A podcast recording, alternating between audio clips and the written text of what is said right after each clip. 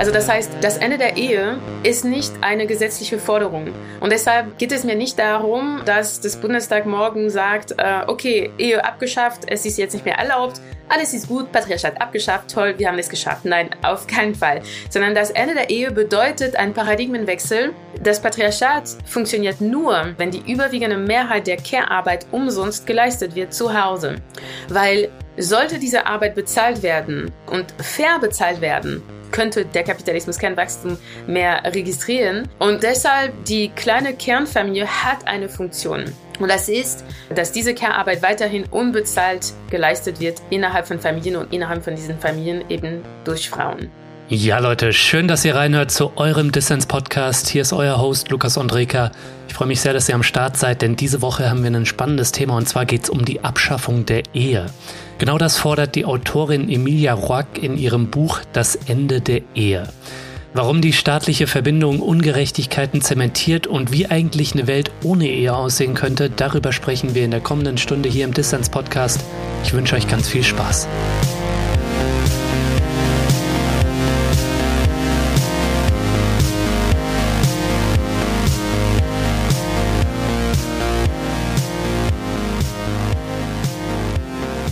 Frau Wack, schön, dass Sie beim Dissens Podcast dabei sind. Hallo.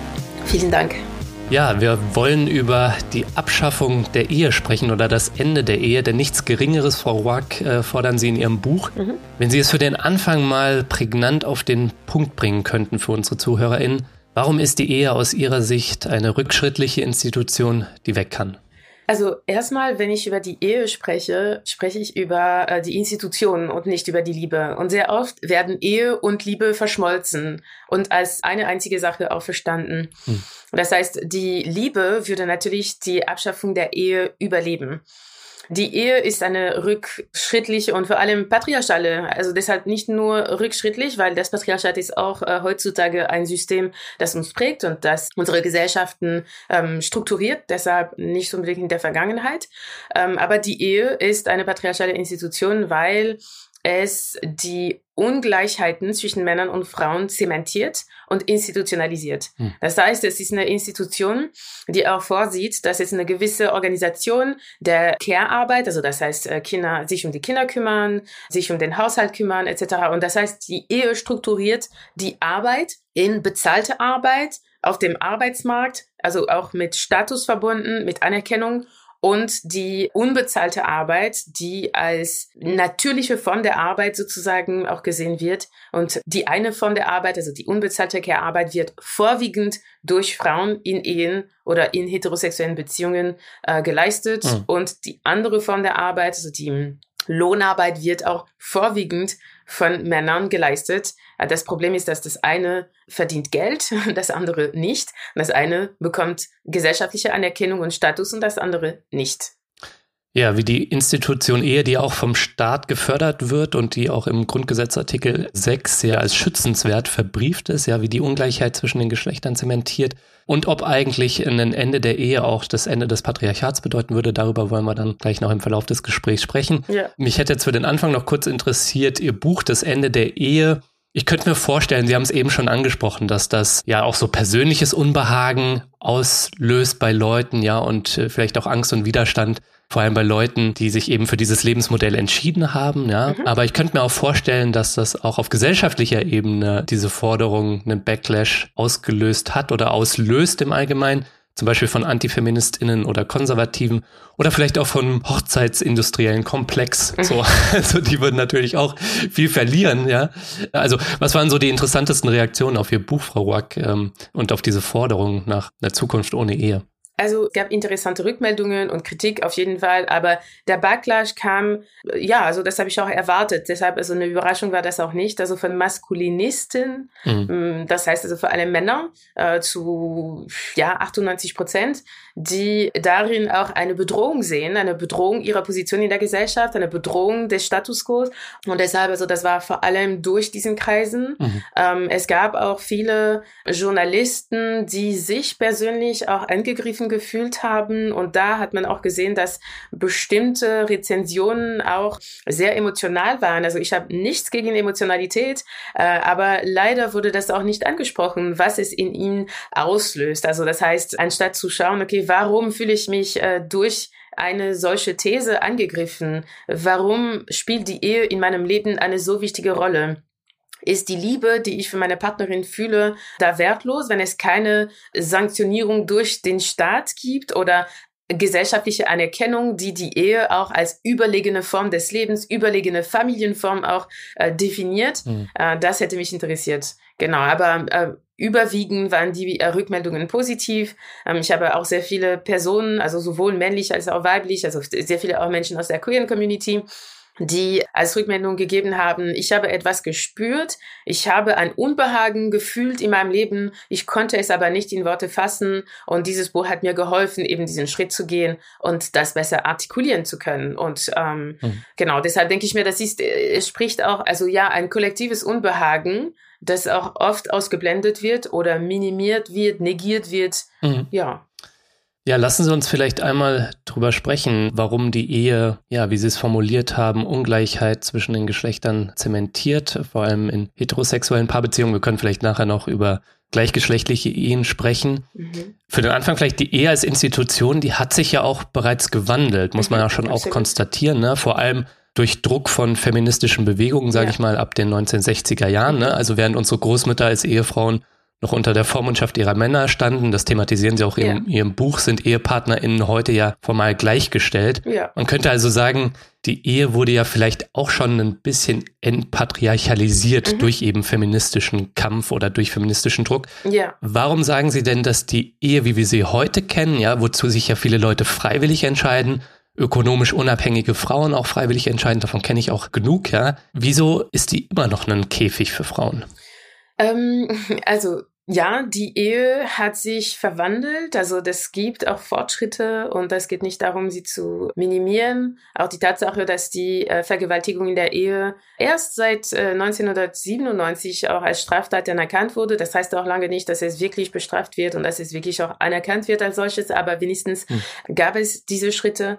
Aber das Problem ist, dass es gab einen Moment, wo die Unterdrückung der Frauen nicht mehr so klar und so deutlich im Recht verankert war, wie das eben vor der 60er, 70er Jahre der Fall war, äh, mit der politischen Vormundschaft eben der Frauen. Aber danach, was passiert ist, ist, dass es gab ein System, wo formell Männer und Frauen äh, vor dem Recht auch gleichgestellt sind, aber de facto das nicht sind. Mhm. Und vor allem auch durch das äh, sogenannten Ehegattensplitting, wo ein System oder eine Organisation des Familienlebens auch so organisiert wird, dass die Männer mehr Lohnarbeit nachgehen und mehr Geld verdienen und die Frauen ihre Lohnarbeit reduzieren, meistens auch Teilzeit arbeiten und die überwiegende Mehrheit der Care-Arbeit übernehmen. Mhm. Ja, also das heißt, dass diese Organisation führt dazu, dass überwiegend Frauen in der finanziellen Abhängigkeit zu ihren Männern so gedrängt werden, auch wenn sie am Anfang darauf bestehen, finanziell unabhängig zu sein und autonom zu bleiben. Aber da sind Entscheidungen, die sich auch manchmal zu zweit treffen. Das heißt, als Paar entscheiden sie ja, es macht mehr Sinn, wenn du deine Arbeit reduzierst mhm. und dich mehr um die Kinder kümmerst und ich dafür mehr Lohnarbeit nachgehe. Das heißt, das sind äh, Entscheidungen, die sich auch innerhalb der Familie äh, treffen zwischen Männern und Frauen. Das ist jetzt nicht unbedingt so eine dezidierte, beabsichtigte Entscheidung von dem Mann, eben seine Frau finanziell äh, abhängig zu machen, überhaupt nicht. Aber de facto haben wir es mit einem System zu tun, das diese äh, Organisation des Familienlebens und der Lohnarbeit auch so strukturiert. Hm. Eine zweite Sache ist, dass wir haben es mit äh, Jahrhunderte der Unterdrückung der Frauen zu tun haben. Und das ist nicht so, dass jetzt so von heute auf morgen oder über eine Generation einfach so ausradiert wird aus unseren Köpfen. Also das heißt, auch wenn die Gesetze sich ändern, bestehen bestimmte Denkmuster, bestimmte Narrativen, die in unserem kollektiven Bewusstsein oder Unterbewusstsein auch noch sehr präsent bleiben. Mhm. Und ich gebe ein Beispiel. Also das Beispiel ist, dass die Ehe äh, wurde lange äh, mit Besitz verbunden. Das heißt, die Ehe war auch da, um der Besitz der Frauen durch die Männer zu institutionalisieren und zu äh, regeln. Und bis heute haben wir auch in der Gesellschaft ein Gefühl von, Frauen gehören ihren Männern. Umgekehrt aber nicht, weil es gibt auch keine Gefahr für die Männer als Gruppe in der Gesellschaft, dass sie Gewalt durch Frauen zum Beispiel als äh, kollektive Gruppe erfahren hm. sollen. Und es gab einen Fall in Frankreich äh, vor einigen Monaten, ein Mann, der seine Frau Drogen gegeben hat und äh, sie vergewaltigen lassen hat durch äh, fremden Männern. Und eine der Hauptargumente von den Tätern war, na ja, das war aber keine richtige Vergewaltigung, weil der Mann einverstanden waren, war. Der Mann hat seine Erlaubnis gegeben, dass wir mit seiner Frau eben Sex haben dürfen. Deshalb war das keine Vergewaltigung. Das heißt, wir sehen noch, dass durch die Ehe, durch die heterosexuelle Beziehung, also das Konzept des Besitzes sehr, sehr präsent ist und mhm. auch bis heute zum Beispiel, wenn Frauen angemacht werden auf der Straße, wenn sie sagen, nein, ich bin nicht interessiert, hat es eine geringere Wirkung, als zu sagen, ich bin schon vergeben, ich habe einen Freund oder noch besser, ich bin verheiratet. Ja, wenn wir nochmal auf die Care-Arbeit blicken, Frau Wack, ähm, diesen Blick auf das Ehegattensplitting, Sie nennen das auch Gender Tax Gap in Ihrem Buch, ähm, der scheint mir sehr wichtig zu sein, weil mhm. es wird ja mehr über den Gender Pay Gap gesprochen und ähm, der konstituiert sich natürlich schon allein unabhängig in der ökonomischen Sphäre, aber der hat eben ja auch super viel damit zu tun, dass Frauen noch immer mehr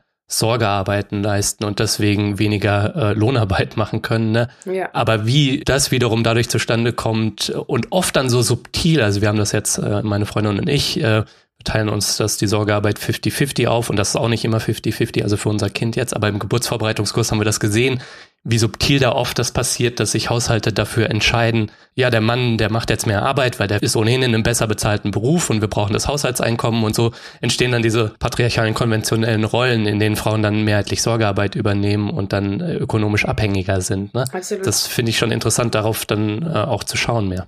Ja, absolut. Und äh, die Art und Weise, wie das sich strukturiert, hat eben mit äh, ökonomischen Gründen zu tun. Deshalb sehe ich auch die Ehe als ein wirtschaftliches Modell. Hm. Also es hat natürlich mit der Liebe zu tun aber ähm, die Liebe braucht eben keine Institution, um äh, zu gedeihen oder zu, also geschützt zu werden. Also das reicht auch, wenn die PartnerInnen also ihr Commitment auch aussprechen. Und wir sehen auch, dass die Ehe schützt auch nicht gegen äh, Trennungen. Also deshalb, das ist interessant zu sehen, wie die Ehe eine emotionale Bedeutung auch genommen hat. Und das ist auch relativ neu, weil es war im Laufe des letzten Jahrhunderts, dass es auch so passiert ist, dass die Ehe mit der Liebe verbunden wurde, mhm. weil es in der Vergangenheit eine pragmatische Entscheidung war und vor allem eine Entscheidung, die dazu geführt hat, dass Frauen einen Schutz gefunden haben. Das ist heute auch noch der Fall. Und wir sehen, dass zum Beispiel äh, für viele Frauen die Ehe bleibt die einzige Form der finanziellen Absicherung, wenn sie ihre Lohnarbeit stark reduziert haben um sich vorrangig um die Kinder zu kümmern und deshalb auch in dieser finanziellen Abhängigkeit zu ihren Männern bleiben. Und wenn sie sich trennen wollen, bleibt die Ehe die einzige effiziente Form der finanziellen Absicherung. Mhm. Und das darf aber kein Argument für die Ehe sein. Also es gibt zum Beispiel äh, Leute, die sagen, na ja, deshalb brauchen wir die Ehe. Und ich würde eher sagen, na ja, wir sollten uns mit den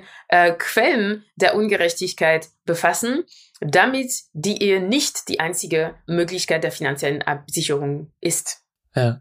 Wollte ich gerade fragen, ne? Also da geht es um so Themen wie Zugewinnausgleich, Versorgungsausgleich nach einer Scheidung so. Ja. Und äh, für eine Partnerin, ja, mehrheitlich natürlich Frauen immer noch, die äh, eben unbezahlte Sorgearbeiten übernimmt, ist es in der heutigen, also so wie heute unsere Gesellschaft organisiert ist, rational ja nur vernünftig auch in der, in der monogamen heterosexuellen Beziehung eine Ehe einzugehen, weil sie ansonsten weniger gut abgesichert ist, ne? Ja, absolut. Und das Problem ist, dass dieser Schutz, also diese finanzielle Abhängigkeit wird kulturell nicht als Problem gesehen, sondern eher als etwas Positives. Das heißt, ja, der Mann sorgt für seine Familie, hat diese finanziell fürsorgliche Rolle. Es wird als, also es wird normalisiert, verharmlost und die Macht Gefälle, die dadurch entstehen, werden kaum angesprochen, kaum thematisiert und nicht als Problem äh, betrachtet. Hm. Und das ist ein großes Problem, weil wenn es umgekehrt wäre, dass Männer in der Gesellschaft innerhalb von Beziehungen, von intimen Beziehungen auf dem Arbeitsmarkt entmachtet werden, dadurch, dass sie weniger verdienen, dass sie weniger Zugang zum Kapital haben in einer kapitalistischen Gesellschaft, dann würden wir das sicherlich als Problem gesehen. Hm. Aber weil wir daran gewöhnt sind, auch zu sehen, dass Frauen nicht über die gleiche Macht verfügen, dann nehmen wir das nicht als Problem wahr. Und ich glaube, deshalb brauchen wir auch kulturellen Shift. Wir brauchen einen kulturellen Paradigmenwechsel, damit die Gesetze sich ändern und damit unsere Gesellschaft auch anders organisiert wird, damit sie nicht zwangsläufig zur finanziellen Abhängigkeit und deshalb auch Entmachtung der, der Frauen. Hm. Frau Rock, wie war das eigentlich bei Ihnen persönlich? Also Ihr Buch ist auch vor allem deshalb so spannend, weil es auf ganz hervorragende Weise, wie ich finde, ähm, ja, so diese gesellschaftliche, rechtliche, politische, wirtschaftliche, diese ähm, kollektiven Ebenen ähm, mit der persönlichen Ebene verknüpft, ja. Und Sie bringen auch Beispiele aus Ihrem eigenen Umfeld und aus Ihrem eigenen persönlichen Leben, denn Sie selbst haben die Ehe für sich abgeschafft, Sie sind geschieden haben aber einmal die Ehe auch eingegangen. Ne? Also wie kam das eigentlich, dass sie geheiratet haben? Und was hat das vielleicht auch mit ähm, den Bildern zu tun, ja, die uns vielleicht auch beigebracht werden über das, was Ehe bedeutet und wie Ehe mit Liebe verknüpft ist? Ja, also ich glaube, es gibt sehr, sehr viele Menschen, die heiraten, weil es als ein Meilenstein auch betrachtet wird. Mhm. Ja, also wir heiraten genauso wie wir Kinder kriegen, genauso wie viele Menschen auch Abitur machen oder zum Beispiel eine Wohnung auch besitzen wollen. Also das sind so diese Meilensteine, die auch unhinterfragt gefolgt werden, weil es ein gesellschaftlicher Strick, der uns äh, prägt seit der Kindheit. Mhm. Also das heißt, viele Bilder, viele Narrativen betrachten die Ehe nicht als Alternative, nicht als Möglichkeit, sondern als unentbehrlich, unerlässlich und auch vor allem als Tür zur äh, Erfüllung und zum Glück. Und das habe ich offensichtlich auch so gesehen.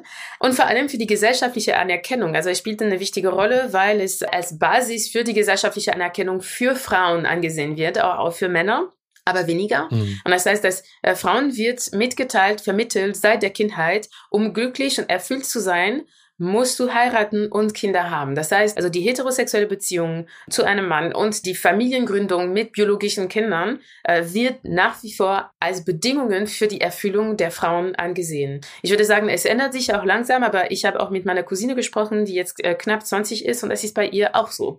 Also das heißt, so große Schritte haben wir auch nicht gemacht in der Hinsicht über die Erzählungen, was eine glückliche Frau ausmacht und wie sie dieses Glück auch erreichen soll. Hm. Was waren dann die Gründe, wenn ich das fragen darf, warum Sie sich geschieden haben? Hatte das eben auch mit äh, patriarchalen Dynamiken zu tun oder? Es hatte ähm, zu also zu 90 Prozent mit patriarchalen Dynamiken zu tun. Also ich wollte mein Leben mit Frauen auch äh, ausleben. Also ich ich war, ich, ich habe mich damals als so bisexuell äh, oder pansexuell ähm, bezeichnet. Deshalb war das für mich äh, klar, das Geschlecht definiert nicht, mit wem ich auch mein Leben äh, verbringen möchte. Aber ich habe auch gesehen, dass meine Attraktion zu Frauen auch äh, wichtiger wurde mit der Zeit. Das hatte auch mit der Sozialisation zu tun. Das heißt, ich habe auch gesehen, dass Menschen, die als Männer sozialisiert werden, bestimmte Eigenschaften entwickeln, die nicht mit ihrem biologischen Geschlecht in Anführungsstrich haben, sondern einfach mit einer gewissen Sozialisation, die sehr, sehr geprägt ist vom Patriarchat.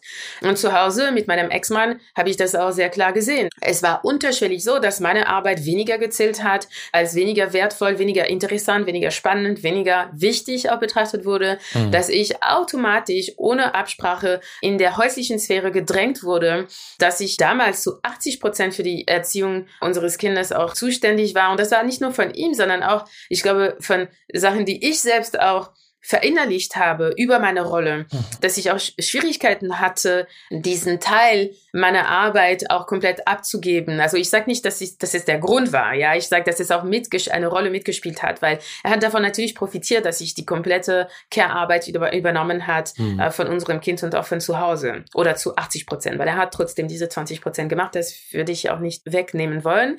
Und ich habe mich sehr schlecht gefühlt in dieser Rolle oder so eingeschränkt gefühlt und ich habe mich tatsächlich auch ausgebeutet gefühlt, weil diese Arbeit auch nicht anerkannt wurde. Es wurde nicht anerkannt, dass ich diese Arbeit leiste, was es auch bedeutet für meine Lohnarbeit, was es auch bedeutet für mein Erschöpfungsniveau, zu, also zu Hause mhm. etc. Das alles wurde als einfach natürliche Arbeit betrachtet und es hat eine Frust verursacht und eine Unzufriedenheit, ähm, und ich wollte mich damit nicht abfinden wollen, obwohl das in meinem Umfeld auch mir gesagt wurde, na ja, du musst dich damit aber abfinden. Du bist eine Frau, so ist es. So ist die Ehe, so ist das Leben als Frau. Und das habe ich nicht akzeptiert. Hm. Und wie ist das jetzt nach Ihrer Trennung, Frau Roack? Leben Sie da in Bezug auf Sorgearbeit für Ihr gemeinsames Kind jetzt gleichberechtigter oder nicht?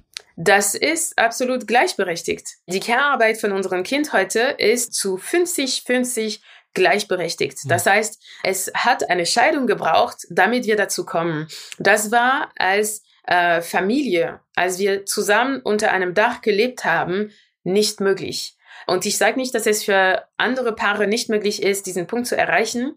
Aber jetzt, dass er dazu gezwungen wurde, und ich auch, ne? so, dass wir beide gezwungen wurden, unser Kind auch zu gleichen Teilen für ihn zu sorgen, äh, hat es dazu geführt. Also ich dachte auch, während wir zusammen waren, mein Gott, also das wird nicht funktionieren. Sein Zuhause wird komplett chaotisch sein. Er wird nicht die richtige Klamotten haben können für unser. Also ich habe mich darauf basiert, wie ist es heute und wir das das hinkriegen, auch alleine für unser Kind und sein Zuhause zu sorgen. Ich hatte da große Zweifel. Das hat sich aber äh, gezeigt, dass, ich, dass, dass er das total gut hinkriegt. Mhm. Seine Wohnung ist sauber, er kann einkaufen, kochen, putzen, sich um unser Kind kümmern, er hat die richtige Klamotten und alles ist eigentlich, also funktioniert. Das heißt, es gibt, und ich habe auch das Thema von der bewaffnete Inkompetenz, also ein Begriff von äh, Weaponized Inkompetenz, was auch zeigt, dass bestimmte Aufgaben, bestimmte Tätigkeiten unbewusst oder bewusst absichtlich nicht richtig geleistet werden, damit diese Tätigkeiten in den Bereich des anderen oder der anderen Partnerin auch fallen. Also es kann sein zum Beispiel, ja, oh, ich kann nicht so gut fahren für lange Autofahrten, deshalb, ja, das ist doch klar, der Mann wird das dann machen. Oder, oh, äh, Wäsche falten fällt mir so schwer, ich kann das nicht richtig machen, gut, dann äh, automatisch. Und, und da sind Dynamiken, die in heterosexuellen Beziehungen es sind keine einzelnen Dynamiken, die nur äh, mit Bezug auf einzelnen Personen äh, sie also zu Ausdruck kommen, sondern es sind kollektiven Dynamiken, die in ganz, ganz vielen heterosexuellen Paaren vorkommen. Das heißt, es hat eben mit einem strukturellen Problem zu tun mhm. und nicht mit individuellen äh, Präferenzen oder äh, Beziehungsdynamiken. Das sind kollektive, strukturelle Beziehungsdynamiken und sie haben einen Namen, das Patriarchat.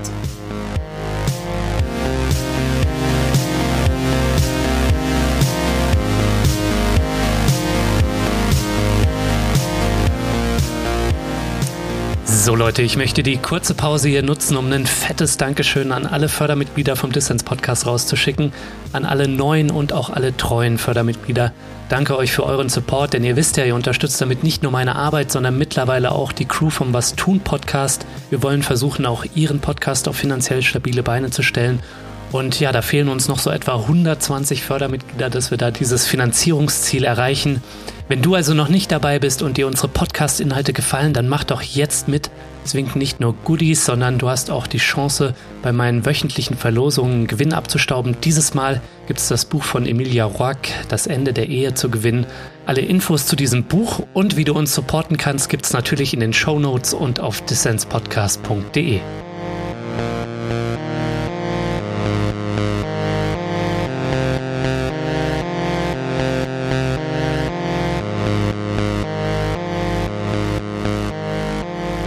hört den Dissens Podcast. Zu Gast ist Emilia Roack. Sie leitet das Center for Intersectional Justice in Berlin. Ja, ich muss Ihnen da voll recht geben. Ich habe auch beim Lesen des Buches, das war dann für ja, mein männlich sozialisiertes Ego, man das viele Nadelstiche. Ich habe ja erwähnt, ähm, die Sorgearbeit für Jakob, das teile ich mit meiner Freundin 50-50 auf. Mhm. Aber realistisch ist das wohl mindestens, würde ich mal sagen, 40-60 und das führt auch immer wieder zu Konflikten und wir sprechen darüber. Also ich muss dazu sagen, wir sind ein unverheiratetes Paar mhm. und verdienen ziemlich ähnlich, mhm. aber das sind dann eben so Sachen, die Sie schon erwähnt haben, wie dieses, ähm, habe ich den Begriff bei Ihnen gelernt, Paternal Underperforming, ja, also aufgrund meiner männlichen mhm. Sozialisation, dass ich Dingen wie Hausarbeit, wie Putzen, wie Wäsche zusammenlegen auf eine gute Art und Weise, dass ich denen nicht so viel Gewicht beimesse und auch möglicherweise zu wenig an mir arbeite. Mhm. Ich würde nicht sagen, dass ich meine Inkompetenz da zu einer Waffe mache, wie das auch passiert, ja, mhm. aber dass ich da underperforme und möglicherweise nicht genug tue. Das zeigt, glaube ich, auch so ein bisschen, dass ein Ende der Ehe nicht ein Ende patriarchaler Muster und Rollen bedeuten würde, oder?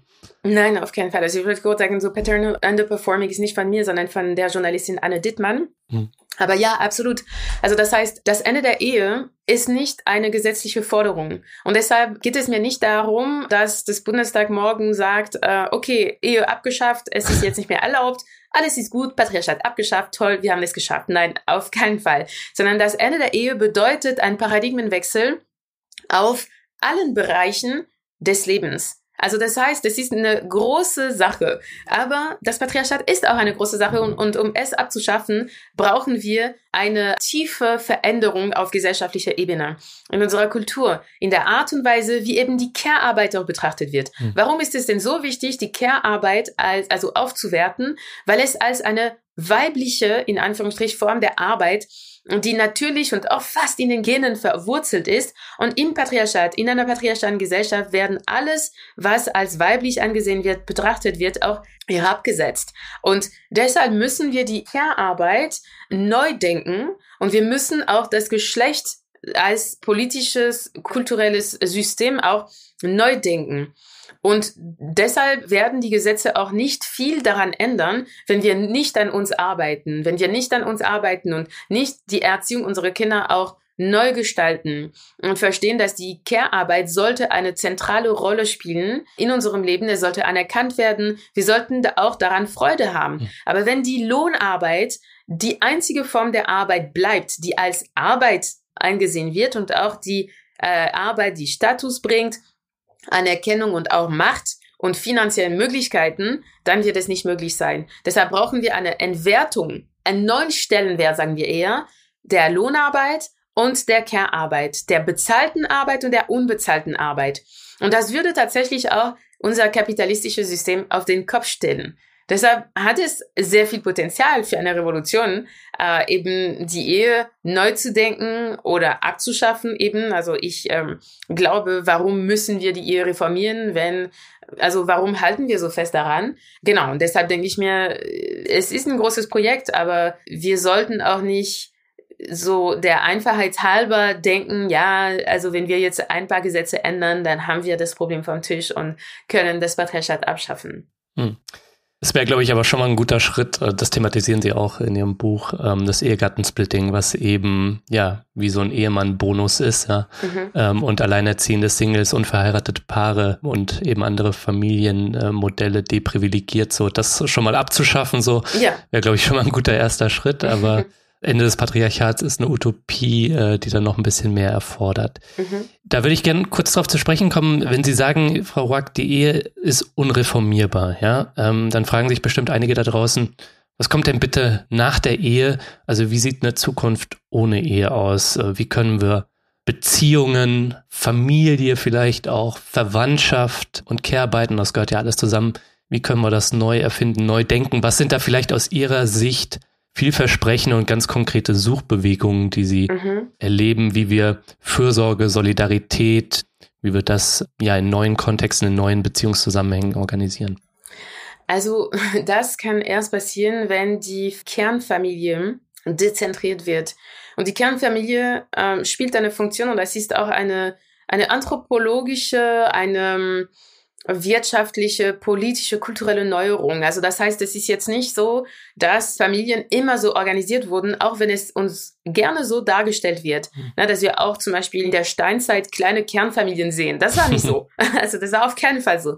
Menschen haben bisher vorwiegend in Communities gelebt. Mhm in Communities gelebt mit äh, mehreren Menschen, mehreren Generationen. Ich will aber das nicht romantisieren und sagen, ja, wir müssen jetzt alle wieder in Communities leben und das wird alles gut, weil wenn Communities nicht entpatriarchalisiert werden, dann ist das Problem auch nicht gelöst. Das heißt, in große Communities, die patriarchal sind, dann fällt trotzdem die Care-Arbeit auf die Frauen. Und das ist eine vermehrte Care-Arbeit, die zwar auch na, gemeinsam geleistet wird mit anderen Frauen, aber trotzdem wird das Problem dann nicht gelöst weil die Macht bleibt eben in männlichen Händen. Mhm. Was wichtig wäre, wäre auch so, dass die Pyramide der menschlichen Beziehungen aufgebrochen wird. Und im Moment gibt es eine Pyramiden, eine Hierarchie der menschlichen Beziehungen, wo die heterosexuelle monogame Beziehung verheiratet oder nicht, an der Spitze platziert ist und dann direkt darunter auch na, ähnliche Beziehungen. Wir sehen, dass zum Beispiel äh, queere Paare, die sich an dieses Modell auch assimilieren, einen ähnlichen Stellenwert, auch wenn sie, also die Homophobie ist nicht abgeschafft, deshalb können wir das nicht gleichsetzen, aber trotzdem.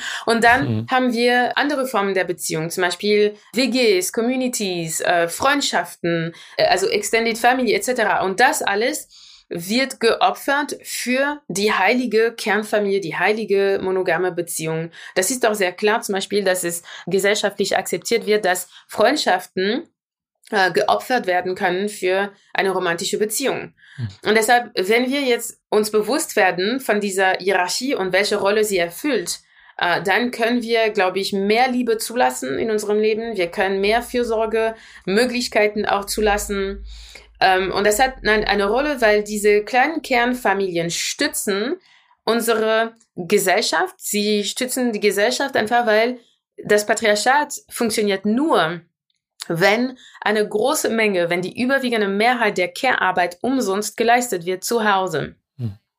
Weil sollte diese Arbeit bezahlt werden und fair bezahlt werden, könnte der Kapitalismus kein Wachstum mehr registrieren. Oder wir müssten die Definition von Wachstum neu gestalten, neu verstehen. Und deshalb die kleine Kernfamilie hat eine Funktion. Und das ist, dass diese Care-Arbeit weiterhin unbezahlt geleistet wird innerhalb von Familien und innerhalb von diesen Familien eben durch Frauen. Hm. Und auch Kernfamilien und diese kleinen Einheiten sind besser kontrollierbar durch die staatliche Macht, und das hat eine Wichtigkeit, weil alle, alle Revolutionen in der Vergangenheit oder alle sozialen Fortschritte oder große Anforderungen werden nicht von kleinen Kernfamilien auch gepusht. Zum Beispiel, wenn wir zum Beispiel MeToo, äh, die Black Lives Matter Bewegung, Fridays for Future, alle diese großen Bewegungen werden als kollektiven Bewegungen durch Banden und Gemeinschaften und Binden auch gefördert und gepusht. Und Warum ist es so, dass es nur in Form von politischen Anforderungen, von politischen Kämpfen, wie wäre das, wenn wir uns auch äh, in anderen Bereichen des Lebens für Fürsorge zum Beispiel so organisieren könnten? Das ist alles utopisch, aber ein kleiner Punkt habe ich noch. Also für gesellschaftliche Fortschritte brauchen wir auch einen gesunden Umgang mit dem Unbekannten. Und was ist ein gesunden Umgang mit dem Unbekannten? Das ist, dass wir das zulassen können, dass wir nicht wissen, wie das wird. Hm. Wir müssen das zulassen, dass wir keine Ahnung haben, wie ein Ende der Ehe aussehen wird und was danach kommen wird. Es ist nötig, dass wir das zulassen, weil sonst bleiben wir in einer Starre, wo, wenn wir nicht ganz genau wissen, was danach kommt, dass wir nicht in der Lage sind, loszulassen. Und das sehen wir jetzt mit dem Kapitalismus zum Beispiel. Wir sehen, der Kapitalismus kann nicht funktionieren. Der Kapitalismus bringt uns direkt gegen die Wand. Aber weil wir nicht ganz genau abbilden können, wie das aussehen würde ohne Kapitalismus, dann bleiben wir in einem System, was zu unserer Vernichtung sehr wahrscheinlich uns bringt. Und das ist nichts anderes mit anderen Systemen, die abgeschafft werden müssen. Hm. Ja, Frau Roark, was mich dann noch interessiert hätte, was Sie vor dem Hintergrund, sage ich mal, einer Neudefinition von Fürsorgebeziehungen und Verwandtschaften, was Sie da von dem Konzept der Verantwortungsgemeinschaft halten. Mhm. Witzigerweise ja eine Idee, die die FDP jetzt in der Regierung umsetzen möchte und dadurch sollen zwei oder mehr Volljährigen ermöglicht werden, dauerhaft füreinander Verantwortung übernehmen zu können, was dann abseits von klassischer Ehe und Kernfamilie nicht romantische Beziehungen und nicht biologische Elternschaften stärken würde. Ähm, gleichzeitig wird die steuerliche Privilegierung der Ehe aber weiter erhalten, sollte man noch erwähnen. Wäre das denn aus Ihrer Sicht, Frau Roacken, ein Fortschritt, dieses Konzept der Verantwortungsgemeinschaft? Also ich sehe das äh, als Fortschritt. Also die Tatsache, dass es von der FDP kommt, ja, man könnte sehen auch, dass diese Ideen kommen nicht von der FDP. Sie sind, sie kommen eben von feministischen Kreisen die äh, über mehrere Jahrzehnte eben darüber gesprochen haben und sie wurden dann auf gegriffen von bestimmten Menschen und ja, it happens to be at the FDP. aber, aber genau, also das ist jetzt keine rein konservativ-liberalen Idee. Mhm. Ganz und gar nicht, sondern das ist eine feministische äh, Idee. Ähm, äh, das wollte ich nochmal unterstreichen. Und äh, ich sehe das als Fortschritt. Ja, es geht in die richtige Richtung, weil es entkoppelt die Absicherung, die rechtliche und finanzielle Absicherung von der Biologie, also von biologischen Bindungen, also von, ja, von der, in Anführungsstrichen, biologischen Familie und vor allem eben von der romantischen Beziehungen. Weil im Moment die romantische Beziehungen äh, definiert, ob Menschen wertvoll genug sind, um von dieser finanziellen Absicherung oder politischen, kulturellen Absicherung eben zu profitieren. Ich denke zum Beispiel an Besuch in Krankenhäusern äh, oder, oder ähnliches. Hm. Deshalb, das geht in die richtige Richtung. In den Details gibt es noch sehr viel Luft nach oben. Aber dass wir überhaupt in Deutschland über diesen neuen Organisation sprechen und dass es darum geht, eben die rechtliche Situation der tatsächlichen Situation anzupassen, ja. äh, ist eine gute Sache. Ja, es geht in die richtige Richtung. Ja, voll. Also ich denke auch gesellschaftspolitisch wäre das auf jeden Fall ein Fortschritt. Fragen, wie wir Care-Arbeiten aufwerten oder geschlechtergerechter verteilen oder wie wir zum Beispiel der privaten Akkumulation von Vermögen und Kapital in kleinen Familien entgegenwirken, die sind davon natürlich unberührt und das unterscheidet dann vielleicht am Ende auch Revolutionäre von liberalen Konzepten von Verantwortung slash Solidarität oder Gemeinschaften. Aber ich würde gerne noch mal kurz auf die Ehe für alle zu sprechen kommen. Ne? Also seit 2017 können in Deutschland gleichgeschlechtliche Paare heiraten und in vielen anderen europäischen Ländern gab es auf Ausdruck der LGBTIQ-Community in der jüngeren Vergangenheit da auch mhm. Liberalisierung. Ja. Ähm, aber es gibt auch innerhalb der EU noch weiterhin Länder, wie zum Beispiel in Ungarn, wo gleichgeschlechtliche Paare von der Institution Ehe ausgeschlossen sind. Und vielleicht sollte man auch erwähnen, dass selbst da, wo es die Ehe für alle gibt, geht das dann trotzdem mitunter noch mit rechtlicher Diskriminierung einher. Also in Deutschland haben lesbische Paare etwa noch immer nicht die gleichen Rechte als Eltern wie Heteropaare muss zum Beispiel die nicht leibliche Mutter das Kind immer noch adoptieren. Mhm. Auch das soll sich aber ändern, ähm, geht jetzt nach dem FDP-Justizminister. Aber worauf ich eigentlich hinaus will, für viele Menschen ist das Recht auf Heirat und Ehe eine Anerkennung und auch Normalisierung ihrer Lebensweise. Und es geht abgesehen von dieser eben beschriebenen diskriminierenden Ausnahme auch mit den gleichen Rechten und Privilegien einher. Also warum bezeichnen Sie die Ausweitung der Ehe auf gleichgeschlechtliche Paare als verpasste Chance? Mhm. Also das äh, wissen sehr wenige Menschen, aber es gibt im Moment äh, eine Diskriminierung von lesbischen Paaren im deutschen Recht. Ähm, also in Italien jetzt zum Beispiel werden lesbische Mütter, die nicht leiblich sind, aus dem, der Geburtsurkunde ihrer Kinder entfernt. Also das sind gravierende Maßnahmen, die uns zeigen, dass die Homophobie durch die gleichgeschlechtliche Ehe nicht rückgegangen ist, sondern ganz im Gegenteil. Es gab eine Zunahme von homophobischer Gewalt in den letzten fünf bis sieben Jahren in ganz Europa. Das heißt, der Backlash ist sehr, sehr groß. Mhm. Und warum ich das auch kritisiert habe, ist, weil ich das als verpasste Chance gesehen habe, die Ehe als Institution zu hinterfragen, anstatt zu sagen, ja, kommt, ähm, alle queere Paare sollten jetzt so im zur heteronormativen Patriarchat auch eingeladen werden. Sie auch können davon profitieren, anstatt das zu hinterfragen und zu sehen, okay, brauchen wir jetzt überhaupt noch die Ehe? weil ja, wir haben unterschiedliche Lebensformen, äh, die Mann-Frauen-Beziehungen haben sich auch verändert. Vielleicht um äh, diese Veränderung auch gerecht zu werden, sollten wir die Ehe abschaffen. Ähm, es wäre auch noch nötig, natürlich, dass wir über die Care-Arbeit auch nochmal denken, wie diese organisiert wird, damit es nicht äh, viele Frauen in die finanziellen Ruin treiben, falls sie sich äh, trennen wollen. Aber das hat dazu geführt, dass queere Menschen dazu fast genötigt wurden, auch wenn es implizit manchmal auch expliziert war, dass sie sich an das heterosexuelle Modell anpassen. Mhm. Und das war auch in, der Kamp in den Kampagnen und den Argumenten, das hieß im Grunde, guckt, queere Paare, lesbische Paare und äh, schwule Paare sind fast so gut wie die Heteros, die sehen fast genauso aus und ihre Familien sind einfach wie die normalen Familien in Anführungsstrich. Deshalb verdienen sie auch die Ehe. Und das heißt, das hat zu einem Anpassungsdruck äh, geführt und auch zu einer weiteren Marginalisierung von den queeren Menschen, die sich der Heteronormativität auch nicht anpassen sozusagen und nach wie vor eine Form der Queerness ausleben wollen, die jenseits eben der heteronormativen Rollen auch sich gestaltet. Genau, also das ist meine Hauptkritik.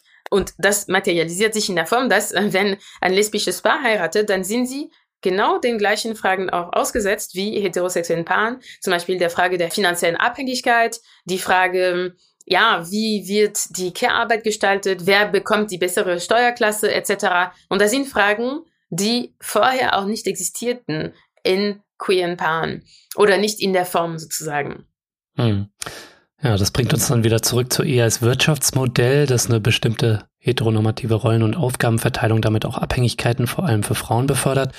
Ähm, nur zum Abschluss, Frau Ruack, was wären für ein Ende der Ehe aus Ihrer Sicht denn die wichtigsten To-Dos, die wir unmittelbar anpacken könnten? Ich würde einen einzigen Schritt nennen, weil wir sind lange nicht dort und es ist der einfachste Schritt und dennoch der schwierigste. Und es ist überhaupt zu anerkennen, dass wir in einer ungerechten patriarchalen Gesellschaft leben. Und die meiste Kritik, die ich über mein Buch hatte, war in der Idee begründet, dass wir im Kernpatriarchat leben, dass das Patriarchat nicht existiert. Hm. Es war eine reine Verleugnung eben von diesen Machtverhältnissen, von dieser Ungerechtigkeit, von den Ungleichheiten. Und deshalb, damit es sich überhaupt verändert, müssen wir kollektiv als Gesellschaft anerkennen, ja, es gibt ein Patriarchat, wir leben da drin und das führt dazu, dass Frauen weniger Macht haben, weniger Möglichkeiten, weniger Zugänge.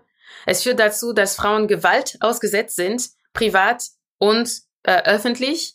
Und es geht darum, eben zu erkennen, dass Männer als Klasse über diese Macht verfügen und diese Macht kollektiv ausüben, auch wenn sie das individuell nicht tun. Mhm.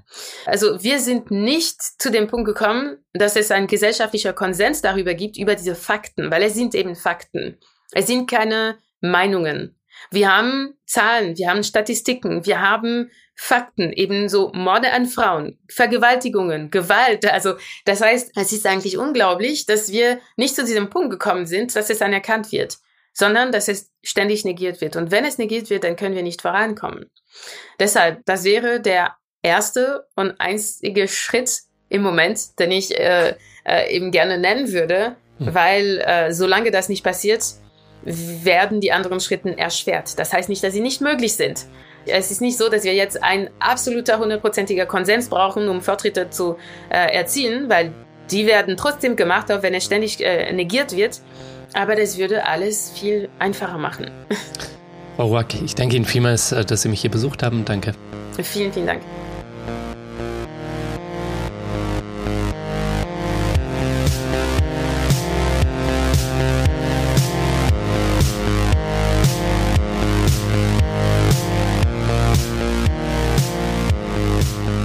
Ja, Leute, das war's leider schon wieder. Das war der Distance Podcast für diese Woche. Ich möchte Danke sagen, dass ihr dabei wart.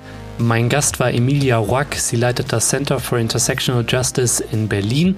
Wenn ihr euch für sie oder ihr Buch Das Ende der Ehe interessiert, dann schaut doch mal in die Show Notes. Da habe ich alle Infos verlinkt. Und vergesst nicht, damit ich Dissens weiterhin für alle da draußen kostenlos machen kann, bin ich auf euren Support angewiesen. Erzählt vielen Leuten von diesem Podcast hier, hinterlasst positive Bewertungen auf den Plattformen und wenn ihr könnt, dann werdet doch Fördermitglied. Alles klar, das war's dann auch von mir soweit. Bleibt nur noch zu sagen, danke euch fürs Zuhören und bis zum nächsten Mal.